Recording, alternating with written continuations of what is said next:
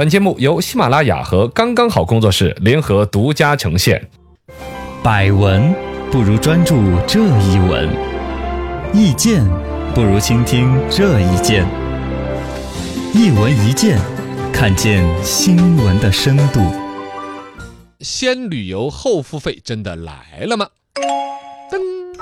最近呢，有一些旅游网站搞出来的先旅游后付费的一个模式，嗯然后呢，还搞了一段时间了。有记者去采访，还说效果还不好，还还不错， 还挺好还挺好，还没有出现一起恶性投诉以及拒付款的一个事件，嗯就证明这个模式很好了。以前旅游呢，一直有一些就是说是先先把钱给了之后，弄到那儿逼着你买东西呀，对消费体验不好之后打呀骂呀，反正各种投诉无门那种。很多是不是先旅游了后付款款？就跟那个淘宝上面买东西一样的，我七天无理由退货，嗯对我给你差评，我还可以唬着你。嗯，但其实你淘宝上面有几个你敢差评 的，甚至有专门让你改差评的也有改差评师对，啊，有一套逻辑可以让你呃不敢打差评。嗯，呃，让旅游这个东西呢，乍一听，至少说先旅游后付款，觉得好像是不是真的就到来这个时代？嗯关于解决旅游投诉的问题啊，是不是找到了新的途径？其实从我现在来了解这个东西了，更多是一个金融产品。哦就是一个分期付款、贷款、旅游居多。而对于你的旅游质量是否满意，或者你投诉啊，管理旅游质量呢，算是一种探讨可能吧。先旅游后付款，针对的是新旅游群体。呃，这个对，其实它就体现出它的一个金融属性了。嗯，就是说，先旅游后付款，我们乍一听更多想到的是关于我的旅游的质量管得更好，对嗯投诉啊那些，我我还没给你钱呢，是吧？导游稍微恨你一眼，我没给钱 呢，没给钱哦 no，你 你要不要再来一碗豌豆颠呢？或者拆的很好，啊，对呀、这想象当中是这个逻辑，嗯，但其实更多的还是瞄准了现在的九零后啊，甚至啊零零后，年轻慢慢的地一些市场，年轻的市场还在于说付款的压力方面对，啊，现在旅游行业的一个竞争是看得出来的，各种旅游景点儿的花样儿越想越多，嗯啊，导游啊、旅行社啊，各种那些啊，呃原来嘛还有一些搞什么零团费啊，一些价格战的东西，对现在呢国家对于这种零团费啊、过低团费的那种不合理现象嗯管得也严，它是需要一些差异化的旅游产品的竞争，就推出来了这种所谓的先贷旅游后付款，哎贷款性质的。嗯，九零后甚至更年轻的一代成为了一个主流。现在尤其像贷款消费这一块儿，说九零后占到了百分之四十九一半啊，啊，哇塞，是吧？就确实 嗯也就这帮没心没肺的孩子， 你们能够做到，就钱还没挣就先把它给花了。先消费了对，吧？先消费了嗯。在旅游这一块儿，你确实看得到，现在以网红啊、打卡呀、拍照啊、拍抖音作为自己旅游目的的那种想法的旅游越来越多。九零年以后的确实多啊，一他们些占到了这一部分，而他本身拿得出来的钱，找父母唠也唠的差差不多了也，少，自己的钱也拿不出那么多来消费这东西。嗯，先旅游后付费，其实更多的是一个所谓贷款消费的一个产品。对，从这个角度来说，对旅游是个推动啊，嗯，但是从旅游的质量来说有限。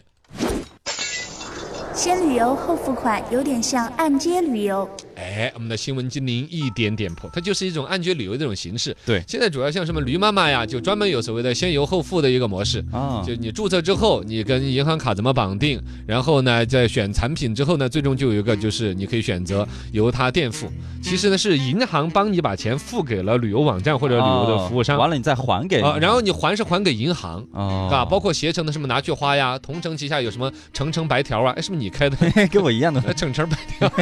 还有拿去花啊这些功能啊，都是相似的。途牛啊，嘎，反正都有。其实它这里边你可以看得出来的是什么哈？是第一，银行这个角色介入了嗯，整个支付这个行为存在；第二，某种情况下其实有可能是银行在主导整个这个产品的推出。嗯，哦现在我知道的有几大银行推出那个信用款贷款那种产品呢，啊，信用卡推的相当的猛的，跟儿童教育。嗯原来嘛，主要是贷款买房是银行的这种所谓信用贷款的主要一个大头。，对，现在呢，楼市有一个面对一个大的一个调控方向，嗯银行的资金呢，老百姓的消费就倾向于在各种，比如说我看到的儿童教育产品啦、旅游产品呢，实际上是银行在主导的。哦一方面，银行承担一单的一定的风险；二一个，银行希望开启老百姓更广泛的贷款消费的一种模式。他希望我们贷款，那肯定啊，你不贷款的话，银行那个钱不能流转起来。你贷款的时候，你现在看你还得起，那可能你隔两天你稍微周转的还一点嗯，就产生利息。啊总之，资金这东西要转起来，对于银行、对于社会才有意义。是银行在推导这个事情，它里边呢，你说银行是不是就可以去监管到，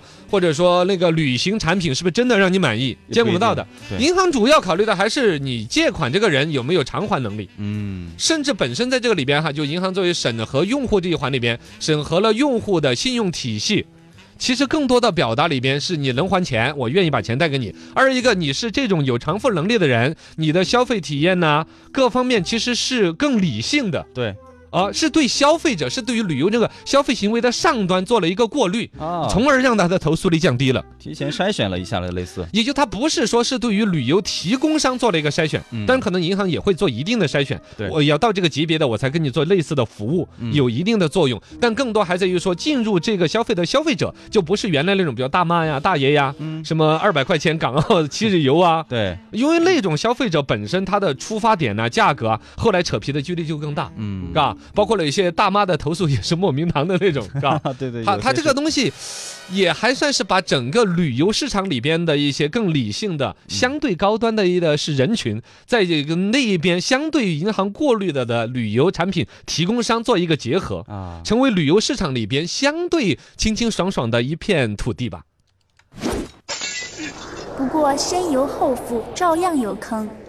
哇，你看我们的旅游新闻经理 一眼就看出来了。确实有有一些有坑，啊，这个肯定是有坑的。就像我刚才说的，它整个这个行为是一个呃信用贷款产品的一个信用出发产点品哦，是这样子的。先旅游后付款，比如说本身怎么样叫做满意，怎么叫做不满意，我不满意不退款，其实我哦不满意不给钱，嗯，你你是你是跟银行之间打这个官司了。对，哦，银行之间，银行已经把钱打给了那个边的旅行社旅行社，然后呢，你旅游的不满意，其实是对旅行社的不不满满意，意，嘎。嗯那整个这个论证过程，你看到没有，就比较三角复杂了关。系， 对，这是一个三角关系。 哈哈你你想那个旅游提供商，比如说刚才说的驴妈妈给你提供的旅游服务，满意或者不满意，你们两个人呢直接面对面打官司，你就知道都已经很复杂了。是现在介入一个银行，银行让你给钱，你说是旅行社服务不满意，旅行社说满意不满意，他要跟银行来论证。对，你这中间过了好几手，中间我单说那个手续来回走的流程肯定都比以前更复这杂。很麻烦，而且你如果说你不给银行给这笔钱的话，嗯，